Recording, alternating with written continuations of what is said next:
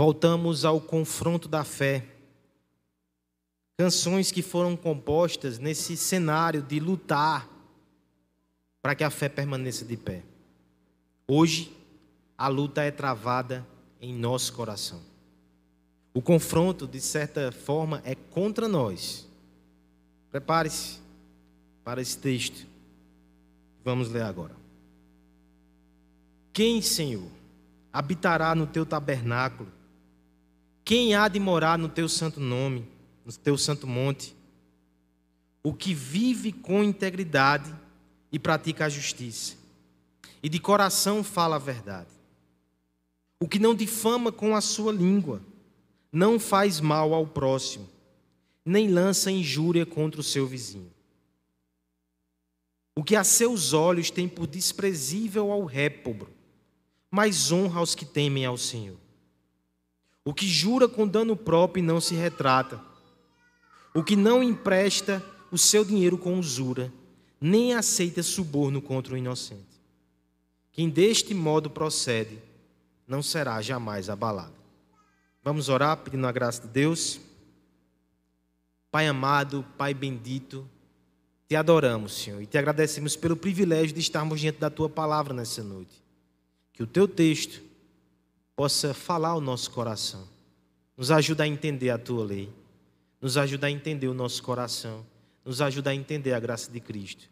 Em nome de Cristo que nós oramos. Amém.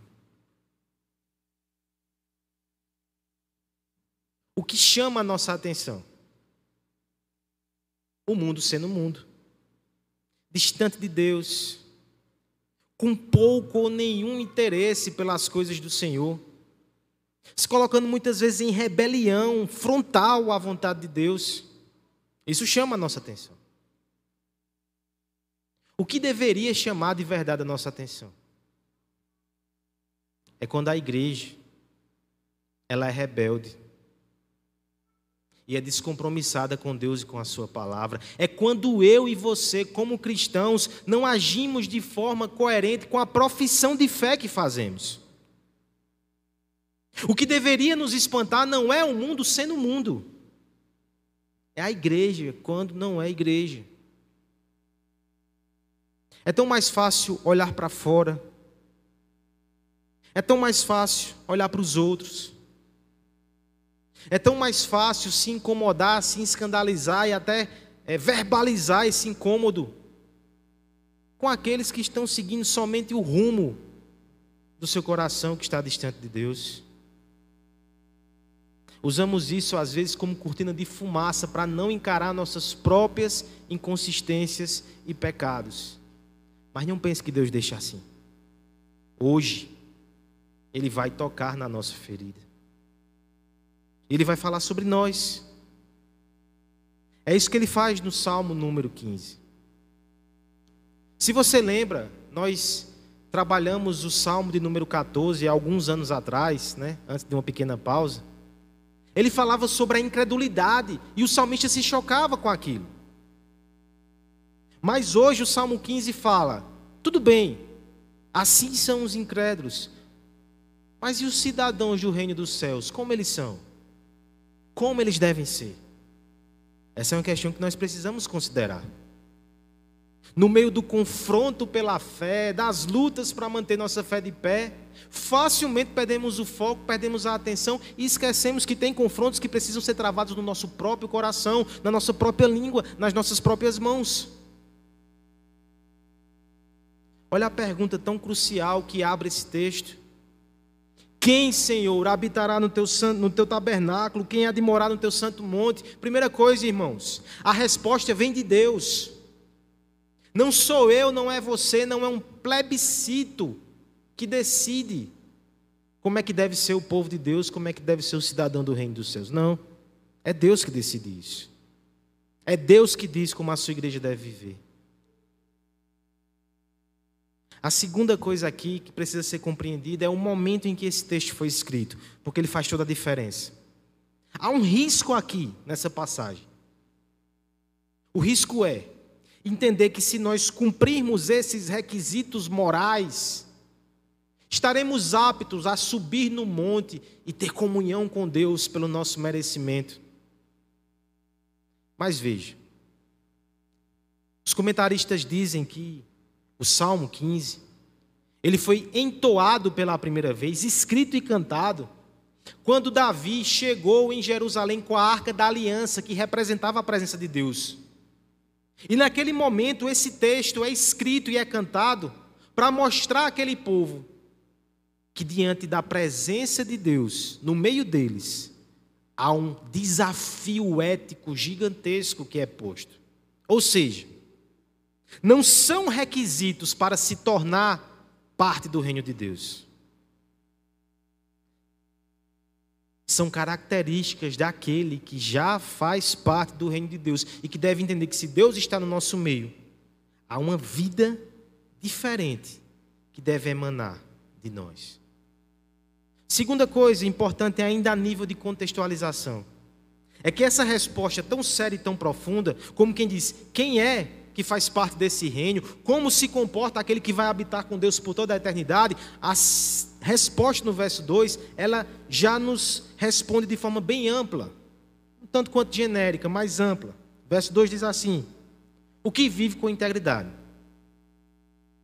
Integridade aqui no texto significa inteireza, completo.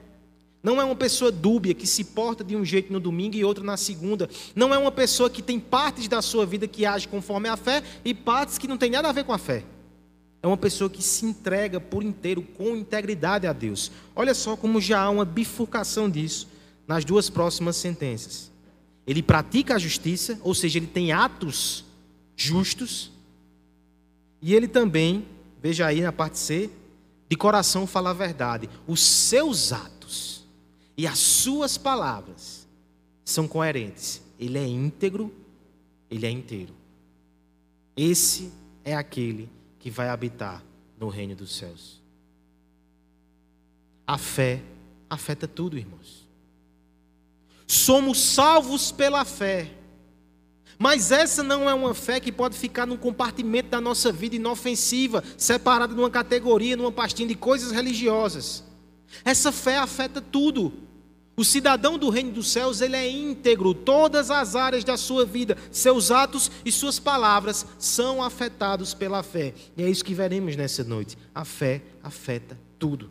Em primeiro lugar, nós veremos que a fé afeta as nossas palavras. Verso 3. Depois nós veremos que a fé afeta as nossas preferências. Eu vou repetir isso bastante para ficar na cabeça. E quem veio de manhã e de noite vai ficar ecoando a minha voz quando você for dormir hoje de noite.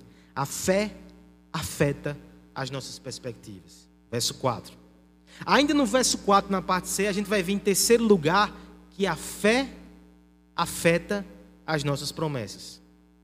E por fim, veremos também que a fé afeta o nosso patrimônio. Quatro P's. Ajuda na memorização. A fé afeta nossas palavras, nossas perspectivas nossas promessas, nosso patrimônio. Uma coisa de cada vez, vamos acompanhando o desenvolvimento desse texto. Verso 3. Na verdade, versos 1, 2 e 3. Eu peço que a igreja faça essa leitura em voz alta. Quem, Senhor?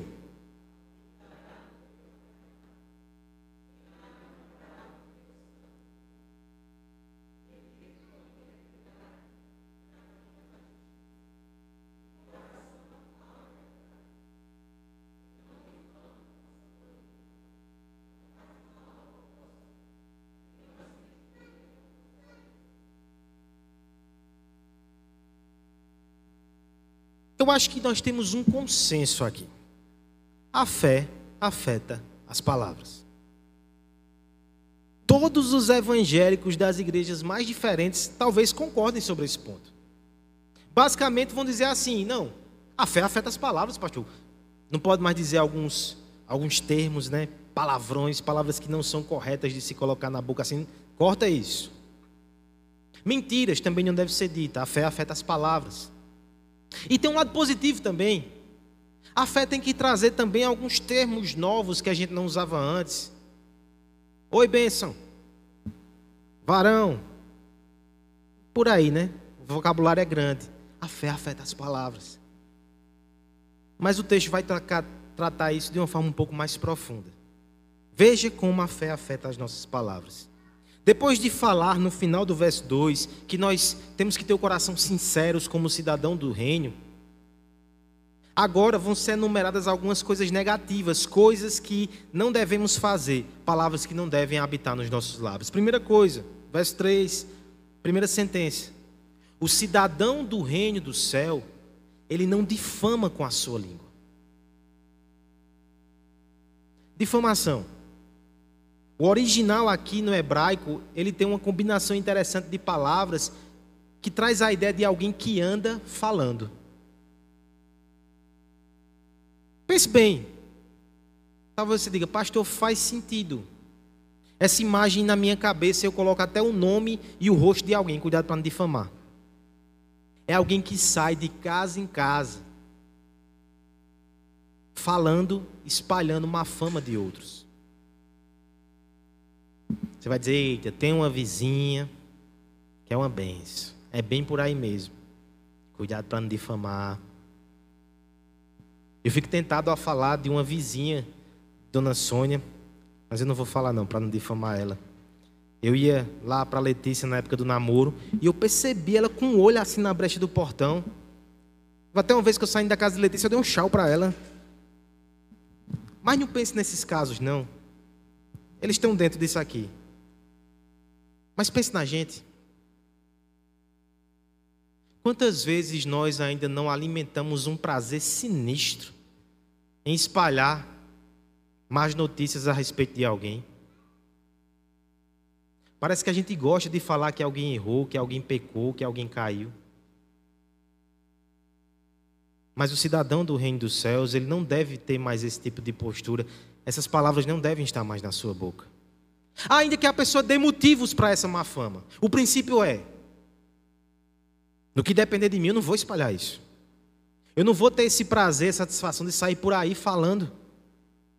Olha só a parte B, como ela amplia essa, essa ideia. O cidadão do reino não faz mal ao próximo. Isso aqui está sendo aplicado no contexto de fala, no contexto de palavra. O princípio é, irmãos, se nós não podemos falar bem de alguém, que mal a gente não fale. É melhor ficar calado. Olha como ainda termina essa cena, essa descrição. Não lança injúria contra o seu vizinho. O princípio aqui é: estando próximo da pessoa, ele também não lança acusações e afrontas na sua face. O relato que a Bíblia faz é: o cidadão do reino dos céus, ele não faz mal ao seu próximo, ele não fala mal pelas costas, espalhando sua má fama, e de frente também ele não agride. Entenda, o texto não está excluindo a confrontação bíblica que deve haver em muitas situações, o texto está excluindo a agressão, assim como a difamação. E o princípio geral é um só as nossas palavras não devem servir mais para fazer, para se alegrar, para ter um prazer sinistro no mal. Mais do que não falar palavrão, mais do que não dizer mentiras, mais do que ter um jargão evangélico em nossos lábios, o cidadão do reino, ele não deve fazer mal com seus lábios, e só o bem. A fé afeta as nossas palavras. A Bíblia vai descrever a língua como um órgão pequeno, uma pequena fagulha que pode começar um incêndio. É Tiago que fala isso.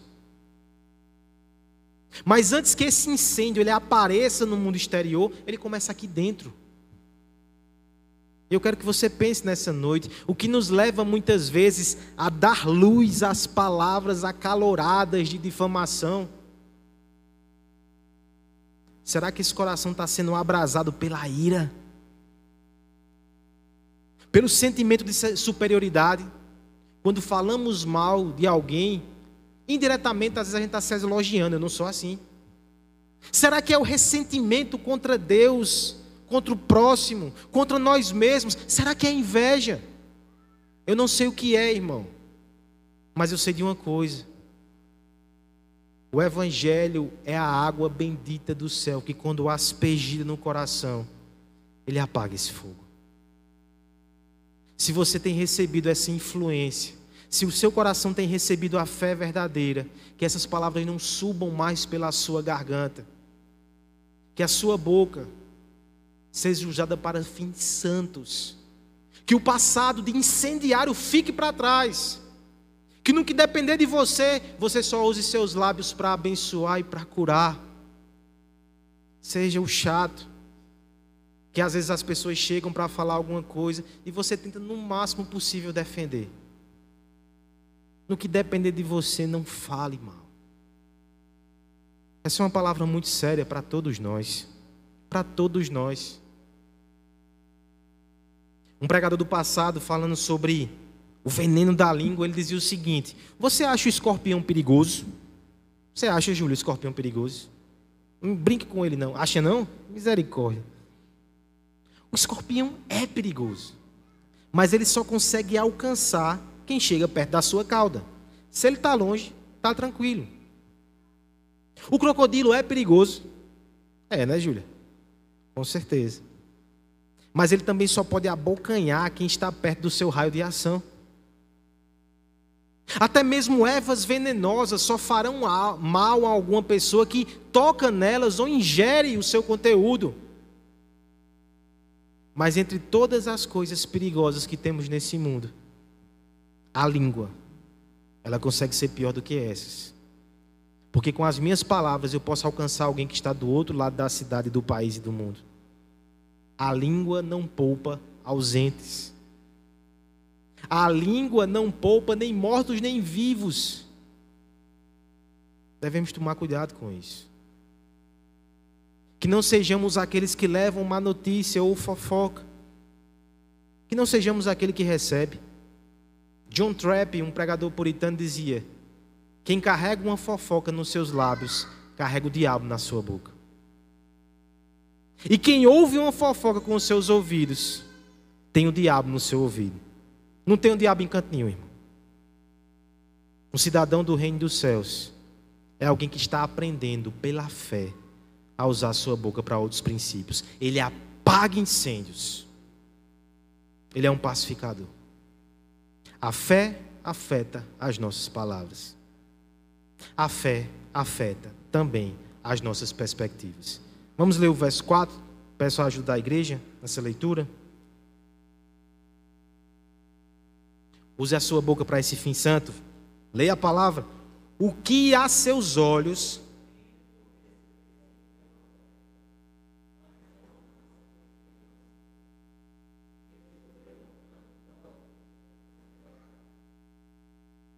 a fé afeta as nossas perspectivas. Esse é o princípio da conversão, não é? Coisas que antes você olhava e que mexia com você, hoje você olha com certa desconfiança, mais do que justificada. Pecado, as concupiscências do mundo. Ao mesmo tempo, coisas que você não dava a mínima importância. A palavra, a igreja, a pregação, Cristo, agora enchem os seus olhos de encantamento. Houve uma mudança de perspectiva, isso é conversão. Mas nós precisamos ir mais fundo nisso, é isso que o texto vai fazer aqui também. Olha o exemplo como aqui é pesado. Palavras fortes vão ser ditas agora. O que aos seus olhos, ou seja, de forma. Olha a poesia que linda, né? Assim como falou da boca, agora fala dos olhos. E os olhos aqui é para representar perspectiva, ou visão, ponto de vista. Olha o que está dentro da perspectiva e do ponto de vista desse homem, dessa mulher que é cidadã do reino dos céus. Ela ou ele tem por desprezível ao réprobro. Palavra forte, desprezível, né? Deixa eu ajudar você a qualificar o que é isso a, a, a partir dos opostos. Olha a parte B o que diz mas honra os que temem ao Senhor. O desprezível aqui é em oposição a da honra. Ter por desprezível ao réprobo é não colocar ele num pedestal. É não admirar e não ter como referencial A pessoa que zomba de Deus e que é inimigo declarado de Deus. A pessoa que se coloca numa posição reprovável, ela não deve ser tida para nós como um mestre. Ainda que ela ocupe posições elevadas, ainda que ela seja socialmente estimada, ainda que ela tenha muitos seguidores e seja um grande influencer. A influência no nosso coração, ela tem que ser mitigada, porque essa pessoa não ama a Deus. A Deus. Veja a oposição, irmãos. Quem é que deve ser alvo da nossa estima? Quem nós devemos ter como referenciais? Aqueles que temem ao Senhor. Talvez seja a irmã da igreja aqui, que tem 42 seguidores somente na sua rede social, mas que ama a Deus, que pode te passar coisas boas Talvez seja o irmão da igreja muito simples, que não tem essa instrução toda, mas tem uma fé tão sincera, tão verdadeira, que te inspira. Você percebe então que a fé muda a nossa visão. Nós não chamamos, não temos a nossa atenção direcionada àquilo que o mundo percebe, àquilo que o mundo vê, àquilo que o mundo valoriza. Pelos olhos da fé, nós aprendemos a ver beleza e riqueza no simples. Não se engane, irmãos. Os grandes desse mundo, com toda a sua ostentação, sua pirotecnia, sua pompa e circunstância, eles não conseguem chamar a atenção de forma positiva no céu.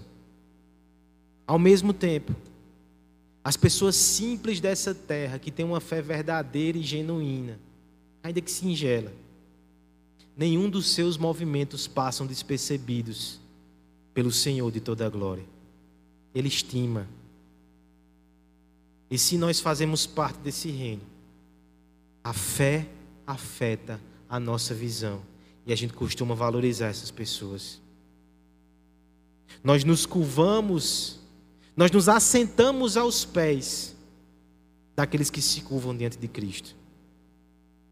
E aqueles que ignoram a Cristo, eles não ocupam mais o palco das nossas atenções. Veja, isso não quer dizer que nós não devemos amar as pessoas. O mandamento é para amar a todos, até aqueles que se fazem nossos inimigos. Cuidar, respeitar, fazer o bem. Agora, eleger como referencial, não. A fé afeta as nossas preferências. Talvez seja um professor PhD que tem ensinos muito importantes naquela área do conhecimento. Absorva tudo que puder. Mas não faça o seu olho brilhar pela vida dele. Porque é uma vida sem Deus. Não vai ser um bom referencial para você. Na verdade, irmãos, o ponto aqui não é nem somente questão de influência. Não é nem somente uma questão preventiva, que é importante. Jonas Madureira, no seu livro sobre discipulado, ele vai dizer o seguinte: primeiro a gente admira, para depois a gente imitar. Cuidado com quem você admira. Mas o ponto aqui não é só preventivo, é reativo. A fé nos faz mudar de perspectivas e de valores, de modo que a gente acaba se afastando, porque a gente não consegue absorver um modo e um estilo de vida que não leva Deus em consideração, e ao mesmo tempo a gente é atraído pelos irmãos, pela comunidade da fé, pelas pessoas simples de Cristo, que têm lições valiosas de humildade, de temor, de piedade para nos ensinar. Há uma atração. Você quer estar com essas pessoas, você quer ouvir sobre elas. É interessante que o mundo corre atrás das suas celebridades. E as pessoas seguem nas redes sociais exatamente para ouvir alguma coisa delas e essas pessoas não falam nada. Quando tem heróis da fé aqui que criaram a sua família, que lutaram nesse mundo, que conservaram a fé de forma muito discreta, muito simples e muito humilde, que você podia sentar numa tarde, tomar um cafezinho e edificar tanto a sua alma. A fé afeta as nossas perspectivas, a gente sabe quem é bem sucedido espiritualmente, quem é um campeão aos olhos de Deus, é aquele que só tem ostentação que não nos interessa. Fé afeta nossas perspectivas. Tem mais, irmãos. A fé afeta também nossas promessas. Vamos ler o verso 4 mais uma vez, todo mundo, peço a ajuda da igreja. O que aos seus olhos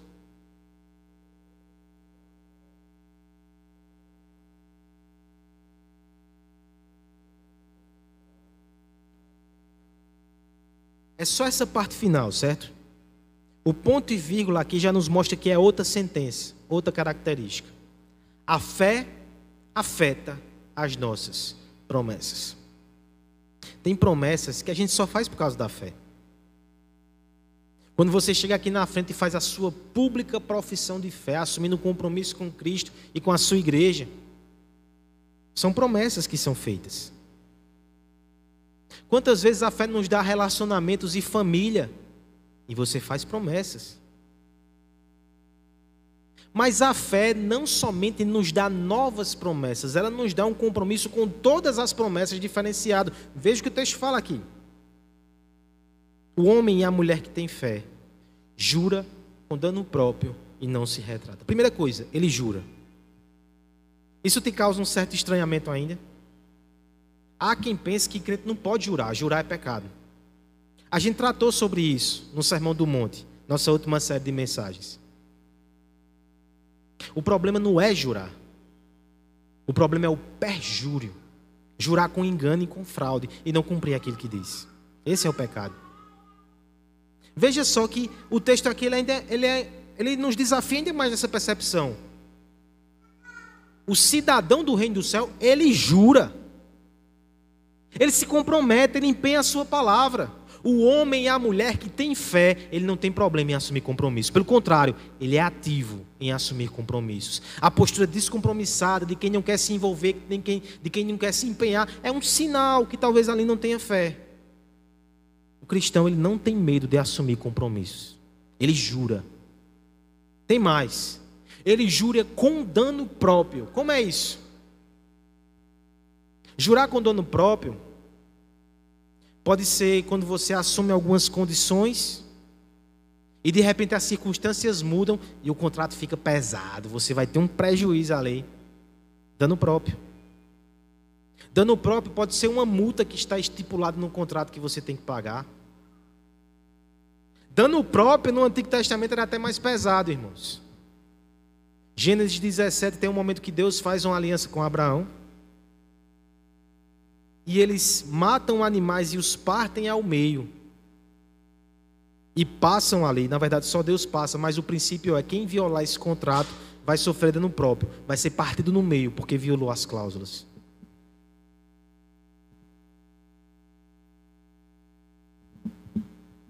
Pesado, né? Mas o que a Bíblia está dizendo aqui é que o homem que teme a Deus a mulher que tem fé em Deus, ela jura, se compromete. Com dano próprio, talvez ela leve prejuízo, se coloque numa situação difícil, mas ela não volta atrás. Ela não se move por conveniência, mas por convicção. Ela tem o seu princípio, ela honra a palavra, e sabe por quê? Porque nós conhecemos um Deus que faz aliança conosco, e tudo que ele faz, ele cumpre. Nós conhecemos um Deus que nessa, nesse pacto que eu mencionei, ele foi partido ao meio em nosso lugar. E cada aliança que nós temos, cada compromisso e cada juramento é uma oportunidade para dizer que existe um Deus que faz e que honra alianças no meio desse mundo de mentira. É por isso que você deve guardar cada contrato, cada compromisso, por causa de Deus da sua aliança, da fé que você tem nele. Charles Spurgeon dizia assim: não existe travesseiro melhor nesse mundo do que uma promessa. Deixa a gente tranquilo. Não, eu estou comprometido. Aquela pessoa me fez promessas. Mas depende muito das palavras, né, irmão? Tem palavras que são só vento sopro passageiro, você não consegue construir nada em cima. Seu prazo de validade é curtíssimo. Não existe confiabilidade nessas palavras. Existem palavras, no entanto, que são rocha, são firmes. Você pode edificar coisas bonitas em cima. Você pode confiar que elas vão permanecer, que elas vão continuar ecoando, mesmo no meio da batalha, mesmo no meio de uma tempestade. Quais são as suas palavras, meu irmão?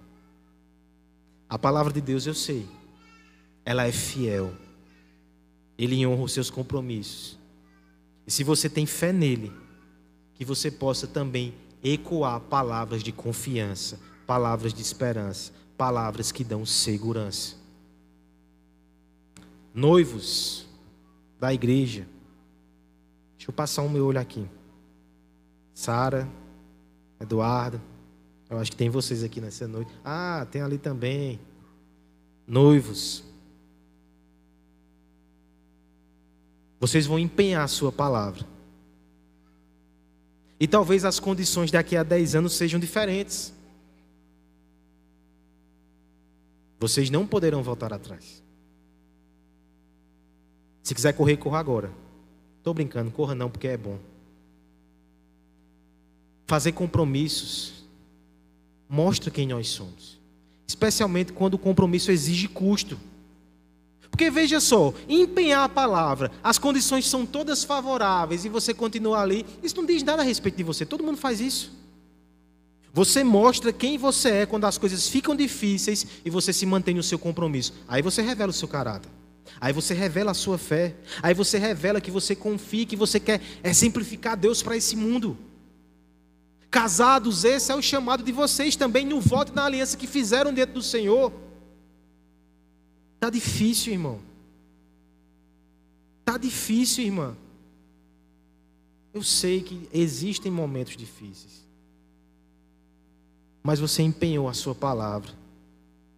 Mesmo que sofra dano, não volte atrás. É só assim que você consegue construir coisas bonitas e duradouras nesse mundo. Líderes e oficiais dessa igreja. Está cedo, né? A igreja é novinha. Mas tem hora que a gente cansa, que a gente se desanima, que é difícil. Quando esse dia chegar, vá até o final. Você prometeu diante de Deus, cumpra a sua palavra. Membros da igreja, vou chegar em vocês também. Vocês lembram que vocês fizeram um juramento aqui quando foram recebidos de apoiar os trabalhos dessa igreja? Cadê vocês no meio da semana, irmãos? Temos sentindo falta aqui de muitos no momento de oração. Eu sei que alguns justificam, são justificadas as ausências, mas outros poderiam estar aqui. Nós oramos por isso como conselho essa semana e Deus já respondeu. Quinta-feira foi lindo. Nós vimos um grupo aqui bem maior e foi um momento de oração muito bom na presença de Deus. Mas se você prometeu, eu espero que você entenda que Deus está chamando você para aumentar esse número aqui, quinta-feira. Todos nós.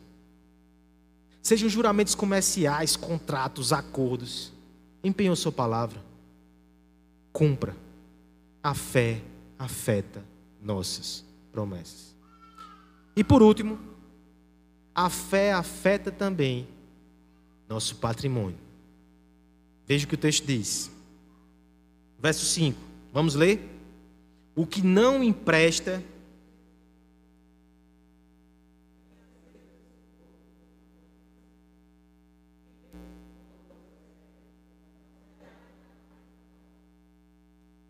A fé afeta o patrimônio. Aí o sinal amarelo de muitos vai se levantar. Talvez você já seja alguém que é meio desconfiado com igreja. Mas você veio nos visitar de boa vontade hoje e ficou sempre ali, né, meio alerta. Aí agora, finalmente, no final do sermão, lá vem o pastor querer afetar meu patrimônio. Tá vendo? Não é isso não, irmão. Também outros desavisados não venham pensar que finalmente faz um tempo que eu estou vindo para essa igreja, não tem uma palavra de prosperidade, mas agora sim, a fé vai afetar o meu patrimônio, vai afetar para baixo. Não somente a Bíblia não promete que todo cristão vai ser próspero. Porque senão tem muito aqui que poderia colocar Deus no Procon, né? Ela não somente não diz isso, mas ela coloca barreiras éticas para a aquisição de patrimônio. É sobre isso que eu quero falar agora. Os homens que não têm compromisso com Deus, Eles têm uma liberdade relativa para fazer tantas coisas. Mas a fé afeta também essa área. Não vale a pena fazer todo tipo de coisa. Nós não podemos fazer todo tipo de coisa para fazer o patrimônio crescer. Um exemplo aqui bem claro. O cidadão do reino dos céus, ele não empresta o seu dinheiro com usura. Eita! Trabalho num banco, pastor. Pode juros não? Como é isso? Essa é uma questão que foi muito discutida na história da igreja. Alguns mestres antes de nós fizeram uma distinção que é bem interessante. Existe um tipo de juros que, na verdade, ele tem um propósito. É capitalizar quem está descapitalizado para que ele possa fazer investimento e fazer a economia crescer, a economia girar. Isso não é pecado, desde que sejam taxas justas. Eu me lembro de Calvino em Genebra, que com o conselho da igreja protestava muitas vezes quando os bancos subiam de forma exorbitante, dizendo isso é pecado. Você está extorquindo. Mas esses juros não é os juros que se refere o texto aqui, certo? Israel era uma sociedade agrícola, irmãos. As pessoas não tinham essas práticas de fazer empréstimos comerciais. O caso em tela desenhado aqui é alguém que tem necessidade, que está passando por dificuldade e que é um irmão. Veja só, o primeiro impulso, na verdade, irmão, lhe ajuda, toma aqui o que você está precisando. Mas vai que essa pessoa não podia, ela emprestava. Mas o ponto é, você está emprestando a juros com usura. Você está se aproveitando da miséria do irmão para aumentar o seu patrimônio. O cidadão do céu não faz isso. O princípio mais amplo, irmãos, é que enquanto cristãos, nós não podemos lucrar com a miséria de ninguém. Nós não queremos fazer o patrimônio crescer a qualquer custo, não, desse jeito não. Olha outro exemplo. Não aceita suborno contra o indocente, receber dinheiro para fazer injustiça, receber dinheiro para o pecado. Sinto muito, irmãos. Se essas propostas chegam para você, seu patrimônio vai ficar da mesma forma e talvez mingue, mas no fim, o princípio é você não vive para aumentar patrimônio. Você vive para glorificar o nome de Deus, você vive para abençoar o seu próximo. A riqueza não é o nosso fim, o nosso fim é a glória de Deus. O nosso fim é habitar com Deus na sua morada, não é construir um castelo aqui não. Passem, passem, passem tais propostas. Nós não devemos ter medo de perder riquezas. Nós devemos ter medo de esquecer que Cristo é a nossa maior riqueza. Os homens do mundo, que não conhecem as riquezas espirituais, tudo que eles têm é pedra, papel, tesoura não, dígitos, números no aplicativo. Tudo que eles têm é isso. Parece muito, mas é nada é pó, é ilusão.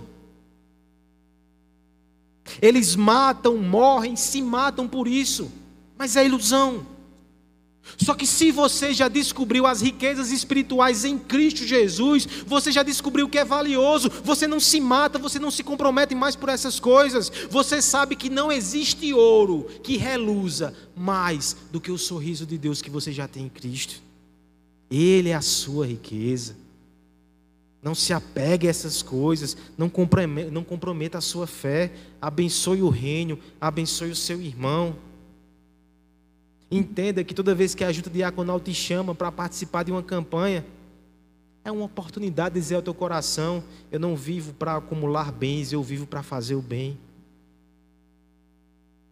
Pare de gastar suas noites, suas preocupações e o melhor dos seus dias somente fixado nisso. Não estou dizendo que você não vai trabalhar para sustentar a sua família. Mas não guarde isso no coração. Não esqueça quem você é. Não esqueça que você é rico em Cristo. Não se comprometa, não aceite propostas que vão te afastar de Deus, que vão prejudicar a sua comunhão com o Senhor, que vão prejudicar outros. Não, diga não. E você só vai fazer isso na medida que você entender o que realmente é valioso nessa vida, que é a sua fé. Se você está aqui nessa noite e tudo que você tem é dinheiro, ou nem tem, mas é o sonho de ter. Se todas as suas riquezas fazem parte desse mundo aqui, eu te convido, nós seremos generosos com você, como o texto fala. A gente quer te apresentar o que a gente tem melhor, que é Jesus Cristo, que é a salvação, que é a comunhão com Deus. Essa é a verdadeira riqueza. E ela nos conduz à promessa final desse texto, onde nós vamos encerrar. Quem deste modo procede, não será jamais abalado. Que promessa oportuna. Peregrinos lutando batalhas para manter a sua fé firme. Olha a promessa como chega para eles: vocês ficarão firmes se procederem assim. Vocês chegarão até o final. Vocês habitarão no santo monte com Deus. Agora, a partir dessa promessa, eu quero concluir com três aplicações finais. Primeira delas, essa promessa não é para todos, irmãos. A promessa de chegar até o final não é para aquele que entra na igreja, que participa de um culto formal, que tem aparência religiosa, mas que não coloca esses princípios aqui na sua vida. Este não chegará no final, vai ficar no meio do caminho. Eu não estou falando de perfeição, certo? Se for perfeição, até o pastor está reprovado. Mas eu estou falando de compromisso, comprometimento e luta. Mesmo que caia, mesmo que erre, esse é o alvo de vida dessa pessoa. Nós somos salvos pela fé. Mas o lado visível da fé é a santidade. Aqueles que buscam ter uma vida assim estão protegidos. Aqueles que não, parem de se enganar. Falsa, faça um autoexame no seu coração. Você tem buscado essas coisas. Se você não tem buscado, você precisa de Jesus Cristo. E aqui eu chego na segunda aplicação. Cuidado com o autoexame severo demais, porque ele vai colocar todos os cristãos em desespero. A gente não consegue atingir esses princípios em sua plenitude. Mas lembre-se nessa noite: você não precisa ser esse homem, essa mulher com perfeição. Você precisa ser com sinceridade, porque com perfeição alguém já foi no seu lugar. Jesus Cristo é o homem perfeito do Salmo 15. Ele é o cidadão dos céus. Ele é aquele que, mesmo quando foi injuriado, não abriu a sua boca com dolo para injuriar ninguém.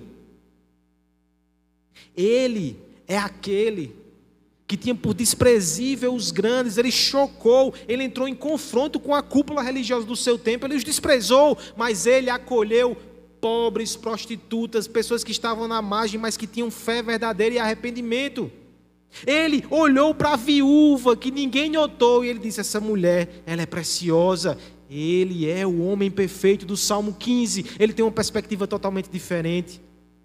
Ele é aquele que tem promessas totalmente diferentes e confiáveis. Ele jurou com dano próprio que nos salvaria e ele entregou a sua vida por nós. Ele é a aliança da graça, a aliança da salvação. Ele é o homem perfeito do Salmo 15. Ele é aquele que não nos extorquiu, não se aproveitou da nossa miséria, mas sendo rico, se fez pobre para que nós tivéssemos riquezas em Cristo.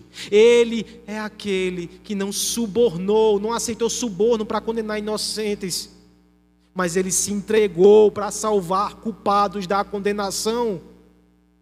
Ele é o homem perfeito. E aqueles que estão em Cristo são aceitos por Deus e chegarão até o final por causa dele. Sempre é por causa dele. Se você foi reprovado por esse texto, eu quero te convidar, a, junto com todos aqui, confiar em Jesus Cristo para a salvação. Agora, uma última aplicação. Uma vez estando em Cristo, com Cristo, há um desafio para nós. Lembra do contexto desse salmo? A aliança chegou diante do povo. E agora há um imperativo, um desafio ético. Vocês têm que viver como o povo de Deus. Se você está em Cristo, se você confia nele para a sua salvação, esse imperativo ético também é colocado para você. É assim que você deve viver. E esse é o caminho estreito. É mais fácil mentir. É mais fácil dar vazão à calúnia. É mais fácil não se comprometer com juramento. É mais fácil ganhar dinheiro de qualquer forma. É mais fácil andar com os grandes e desprezar os pequenos. Mas você é chamado a seguir o caminho do discipulado e da santidade, a seguir o caminho de Cristo, que é difícil, irmãos. Mas eu encerro com uma frase muito conhecida de Agostinho: Senhor, é duro te seguir, mas é impossível te deixar. Mesmo que seja o caminho difícil, é o único que nos leva ao Monte Santo de Deus o caminho da fé e da santidade. Vamos orar pedindo graça a Deus para poder seguir nessa vereda. Vamos pedir para que possamos espelhar cada vez mais esse caráter em nós. E logo depois a equipe de música vai cantar uma canção que é baseada nessa frase de Agostinho. Vamos ficar de pé, vamos orar nesse momento.